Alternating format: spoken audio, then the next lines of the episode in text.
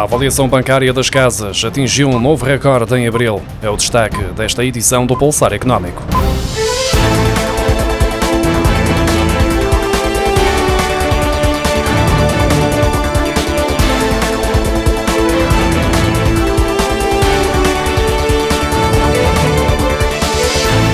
A avaliação bancária das casas para efeitos de concessão de crédito à habitação registrou o maior aumento de sempre em abril. O valor médio de avaliação bancária aumentou 25 euros em abril, fixando-se em 1.356 euros por metro quadrado, naquilo que foi também o registro mais elevado desde janeiro de 2011, quando começou a atual série do Instituto Nacional de Estatística.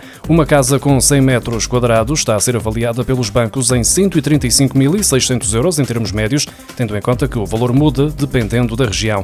Por tipologia, a avaliação média bancária das moradias registrou uma descida de 16 euros para 1.083 euros por metro quadrado, enquanto os apartamentos passaram a ser avaliados em média por 1.507 euros por metro quadrado, depois do aumento de 31 euros no espaço de um mês. Os bancos a operar em Portugal concederam 20 mil milhões de euros em crédito ao consumo em abril, mais 5,1% do que no mesmo período do ano passado. Trata-se do ritmo de crescimento mais elevado desde abril de 2020, de acordo com os dados do Banco de Portugal. Para a compra de casa foram concedidos 98.300 milhões de euros em abril, mais 4,8% do que no mesmo mês de 2021.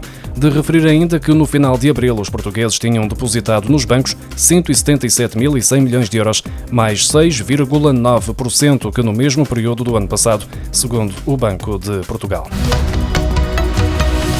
A Segurança Social registrou um excedente de 1.611 milhões e 200 mil euros em abril, tendo contribuído para o resultado o aumento da receita efetiva de 642 milhões e 500 mil euros e uma diminuição da despesa efetiva de 742 milhões e 600 mil euros. Em abril, a receita efetiva da Segurança Social atingiu os 10.870 milhões e 900 mil euros, um aumento que o Governo explica pelo acréscimo de receita total de contribuições e cotizações em 760 45 milhões e 400 mil euros. Já a despesa efetiva atingiu os 9.259 milhões e 700 mil euros, uma diminuição que resultou em grande parte das medidas extraordinárias adotadas no âmbito da pandemia de Covid-19.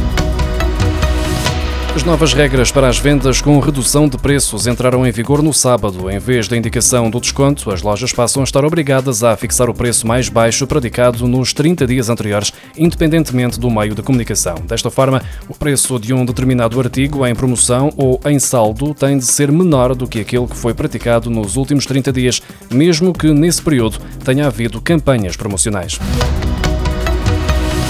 As reclamações no setor das telecomunicações registaram uma quebra de 30% no primeiro trimestre, em comparação com os primeiros três meses de 2021, para um total de 27.500, mantendo-se em valores próximos do período pré-pandémico, de acordo com os dados divulgados pela Anacom. A demora ou reparação deficiente de falhas nos serviços foi o motivo que originou mais reclamações por parte dos utilizadores de serviços de comunicações eletrónicas, representando 15% das reclamações do setor no primeiro trimestre. A Vodafone foi o operador com mais reclamações, ao registrar uma média de 3 reclamações por mil clientes, o que representa 36% do total de reclamações do setor. Em segundo, surge a Nós, com 31% do total de reclamações, ao registrar mais de duas reclamações por mil clientes. Sex Altice, responsável pela marca Mel, com um pouco mais de uma reclamação por mil clientes, o que faz com que esta operadora seja responsável por 29% das reclamações. A Novo reuniu 3% das reclamações.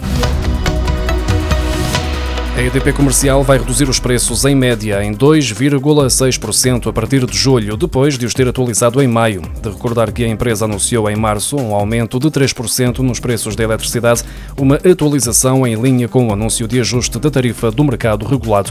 Uma fonte da empresa disse à agência Lusa que, devido ao impacto substancial do contexto internacional no custo de aquisição da energia, a empresa atualizou os preços excepcionalmente em maio. Agora, a EDP considera ter condições para reduzir os preços preços a partir de julho, em média em 2,6%. A mesma fonte sublinhou que esta atualização pretende repor as condições que os clientes tinham no início do ano.